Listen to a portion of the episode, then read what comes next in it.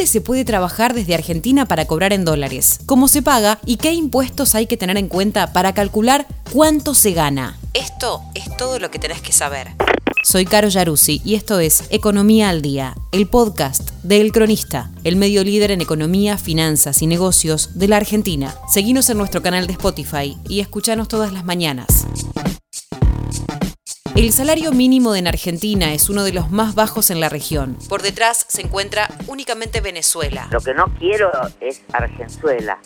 La última paritaria nacional cerró un acuerdo donde el salario mínimo vital y móvil recibió un incremento del 20% y alcanzó los 69.500 pesos mensuales. Es por eso que cada vez más argentinos se están volcando a alternativas para cobrar sus sueldos en dólares y además alejarse de las volatilidades propias de Argentina.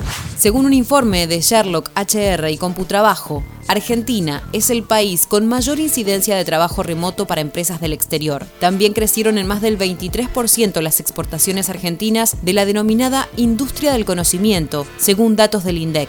Otro dato que atestigua el cambio es que la plataforma Bitwage, dedicada a gestionar pago de sueldo en cripto, registró un récord de nuevos usuarios argentinos, duplicando la gran marca que ya había tenido durante el 2021. Ahora bien, ¿qué son los freelance y cuánto ganan? Ser freelance no es una moda, es un estilo de vida.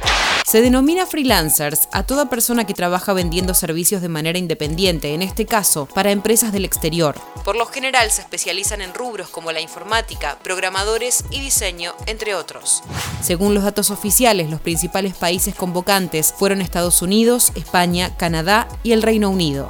Además, según datos del INDEC, en el último año las exportaciones argentinas de la industria del conocimiento registraron un crecimiento de más del 23%.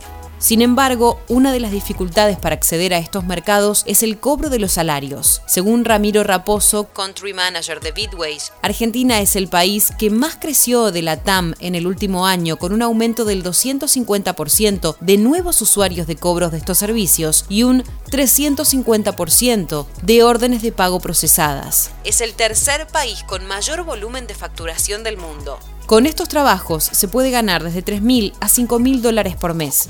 Si bien se destacan profesiones como programadores, ingenieros en sistemas, desarrolladores, devs, project managers, coders, diseñadores, también están creciendo otros rubros, como los consultores de marketing, traductores, psicólogos y profesores de inglés. Para buscar empleo en empresas que paguen en dólares, se pueden usar plataformas como LinkedIn, Freelancer, Upwork, We Are Remoto, Guru, CompuTrabajo, Boomerang o streaming.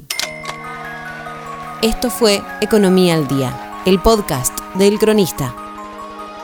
Seguinos en nuestro canal de Spotify y escuchanos todas las mañanas. Y si te gustó el podcast, podés recomendarlo. Escucha Historias de Garage, nuestro nuevo podcast, donde todos los martes y jueves te contamos cómo empezaron las marcas que hoy lideran el mercado. Guión y coordinación periodística Sebastián de Toma. Producción SBP Consultora. Hasta la próxima.